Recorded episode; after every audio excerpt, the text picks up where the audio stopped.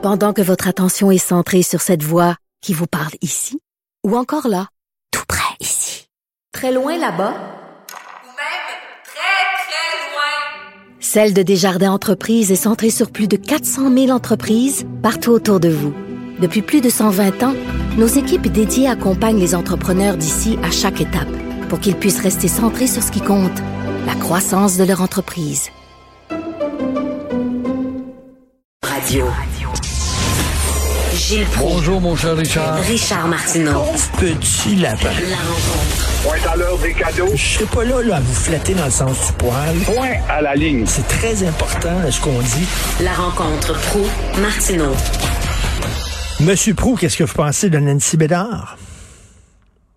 Madame, oui, Madame Bédard qui quitte tout d'un coup comme ça, on donne Ben pas oui. beaucoup de raisons, mais est-ce que c'est pas relié justement à l'odieux du combat que mènent ces gens de la santé et qui s'imaginent des grands vainqueurs?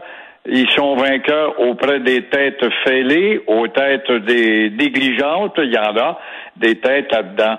Mais ça nous donne un mois maintenant pour convaincre du côté du gouvernement. Moi, je pense, Richard, que les deux partis sont perdantes là-dedans.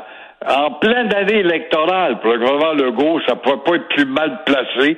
Le syndicat qui s'abaisse à défendre des entêtés, des négligents, perd la face parce qu'il y a quand même 85% des gens qui ont été vaccinés sur les 8 millions là. Je pense pas qu'il y a des grandes sympathies et des conversations ra ra ra dans les tavernes ou enfin les brasseries ce matin.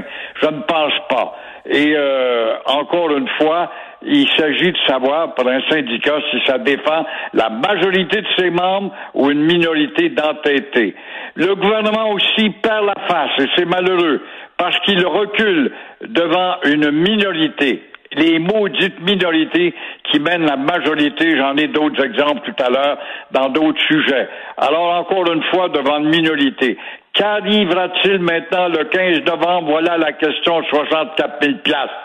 Ça sera là le dernier moment de démontrer qu'il ne se laissera pas manipuler parce qu'il aura probablement euh, les mains moins liées, on l'espère, mais euh, il y a surtout, je pense, ce qu'on surveille dans tout ça, Richard, on n'en parle pas, c'est octobre 2022.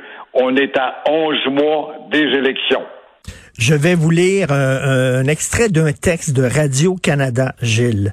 Euh, vendredi, des milliers de travailleurs du réseau de la santé de France feront face à un ultimatum. À partir du 15 octobre, comme nous autres, les soignants devront présenter une preuve de vaccination complète pour pouvoir se présenter au travail et éviter d'être suspendus sans salaire. En France, ils ont tenu leur bout. Demain, c'est le 15 octobre, puis ça tient. Leur ultimatum demain, 15 octobre, si t'es pas vacciné, tu n'entres pas dans un hôpital.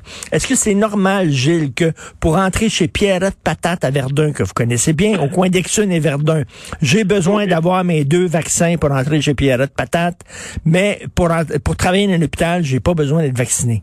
Ça a-tu de l'allure? Et je pense que la France démontre, c'est une république, elle démontre sa détermination.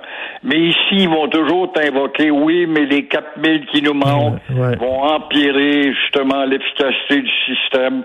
Et il y a il y a l'électoralisme là-dedans. Il y a le mois d'octobre 2022, moi je pense, c'est ce qui fait qu'ils ont fait plier. Mais les deux, le syndicat a beau crier, ra, ra, ra, on a gagné, c'est pas vrai. 85% 100% de la population doivent dire, vous autres, les syndicats, vous êtes des maudits manipulateurs. Raison de plus d'avoir un ministre du Travail qui devrait être enjoint par Legault. Tu vas me réécrire le Code du travail. Pour les secteurs publics et parapublics, il y a des maudites limites de manipuler la population et le gouvernement, parce que le gouvernement, c'est la population. Il y a des limites de manipuler comme vous le faites, secteur public. Là, ce matin, demain, il va y avoir la manifestation des, euh, des bonnes dames qui s'occupent des sus dans les parcs d'enfants, dans les CPE. On- C'est rien que ça qu'on entend toujours dans le public et parapublic. Pendant ce temps-là, justement, la dépendance vis-à-vis du public pour le gouvernement qui était un adepte de l'entreprise poids léger, ben, c'est alourdi de 13% C'est mauditement inquiétant. En France, ils ont tenu leur bout parce que leur système de santé, j'imagine, est capable de, de, de supporter le fait qu'ils vont euh, suspendre certaines personnes. Ici, le système de santé, il tient à un fil. Et c'est ça l'affaire, Gilles. C'est que Ouais. les gens, là, les travailleurs du système de santé qui voulaient pas se faire vacciner, ils tiennent le gouvernement par les gosses. C'est ça qu'il faut dire. Puis ils. Et euh, on ne voit pas les réserves nulle part. En France, ils ont certainement, ils sont 72 millions. Ils ont des réserves de médecins quelque part, puis d'autres médecins qui pratiquent plus ou moins, qui peuvent appeler en urgence, comme Ronald Reagan avait fait avec les aiguillonneurs de l'aviation, tu te rappelles, ben, il y avait l'armée en réserve, il a tout sacré ça dehors. Ici, c'est difficile de dire, je vais tout vous sacrer dehors. Je n'ai pas de réserve, j'ai pas d'effectif. Encore une fois, comment ça se fait qu'on ramène pas le débat? Personne, personne ne pose cette question-là.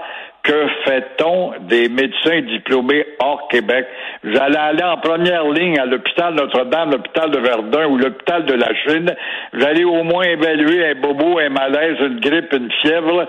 Vous n'êtes pas des médecins compromettants parce qu'au au dire du Collège des médecins, un autre petit pègre, une mafia, euh, vous ne pouvez pas travailler. Alors qu'on pourrait avoir, en tout cas, quelques centaines, quelques milliers de médecins au moins à rajouter.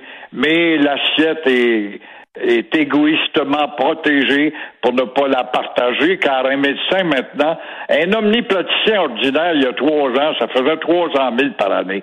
Ça fait combien, tu penses, aujourd'hui? Ça fait des 7 800 000. Puis le spécialiste, ça fait le million, puis le million plus. Alors, on a créé une caste de gens dangereux qui font du chantage.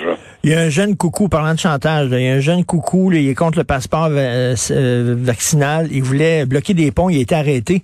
S'il avait été, s'il avait été un Amérindien, puis qu'il voulait euh, bloquer le pont Mercier, est-ce qu'on l'aurait arrêté? Je vous pose la question. Je sais pas ça avait été un Mohawk qu'on l'aurait arrêté. Je sais pas si on l'aurait arrêté. Duplessis avait fait ça quand on lit l'histoire de Maurice Duplessis, qu'on dévalue chez la gang de révisionnistes ignares qui connaissent pas, qui sont pas capables de mettre le personnage dans le contexte. Il avait bloqué le pont Mercier lors de l'inauguration. Il venait de reprendre le pouvoir. Il leur avait dit, déposez vos carabines, on va négocier. Ils ont déposé leurs carabines, puis en allant négocier, ils ont rentré dans, dans le panier à salade. C'est ça, un gars qui mène un pays. T'as pas d'affaire à obstruer le bien public.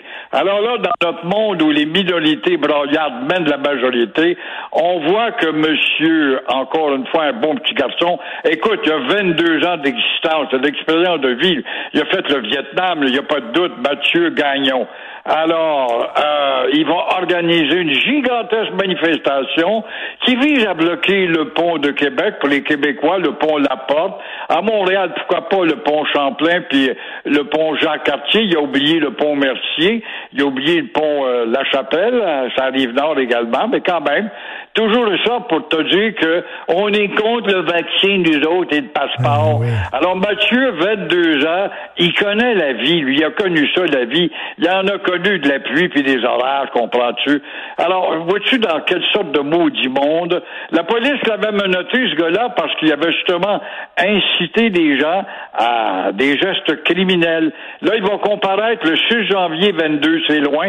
Il y a le temps d'organiser d'autres manifestations. Et voilà ce que c'est que de vivre dans un monde de minorité où tu des gouvernements qui ont pas assez de couilles face à la chienlit. Euh, D'ailleurs, parlant de couilles, est-ce que Denis Coderre en a? On va le savoir, quoi, à 11 heures, je crois qu'il y a un point de presse de Denis Coderre. Puis là, les rumeurs, c'est que peut-être qu'il il se débarrasserait de son, son candidat à Verdun, je sais pas, là. Celui qui était pogné là, à faire des flips, à s'en mettre plein les poches. Qu'est-ce que vous en pensez? Ça, c'est intéressant, mais ça va faire la troisième fois qu'il met un malfrat Ben oui. Dehors, un gredin qu'on n'a pas besoin dans le parti. Ça ça décrédibilise justement son parti qui a tellement fait, lui, pour dire je suis le nouveau Denis Coderre. Il n'y a rien, rien, rien, rien de nouveau. Ce gars-là n'est qu'un arriviste narcissiste.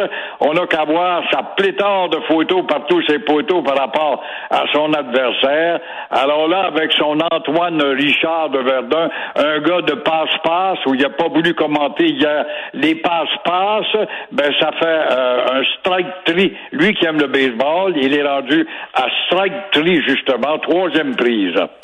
Tout à fait. J'ai hâte de voir ça, ce qu'il va annoncer exactement. Mais comme vous rappelez, Gilles, euh, ça va être le troisième. qu'il doit mettre de côté. Ça, ça va mal pour lui, là. Mais comme on s'occupe pas, puis on regarde l'image, il est dynamique, il est dynamique, hein, puis il a maigri, puis il a fait de la boxe. Canadien, tu gagné hier soir en passant? Il a perdu honorablement grâce à ce nouveau Québécois qui était un ancien Québécois hein, qui a compté le premier but, bravo. Mais quand même, le Canadien a perdu.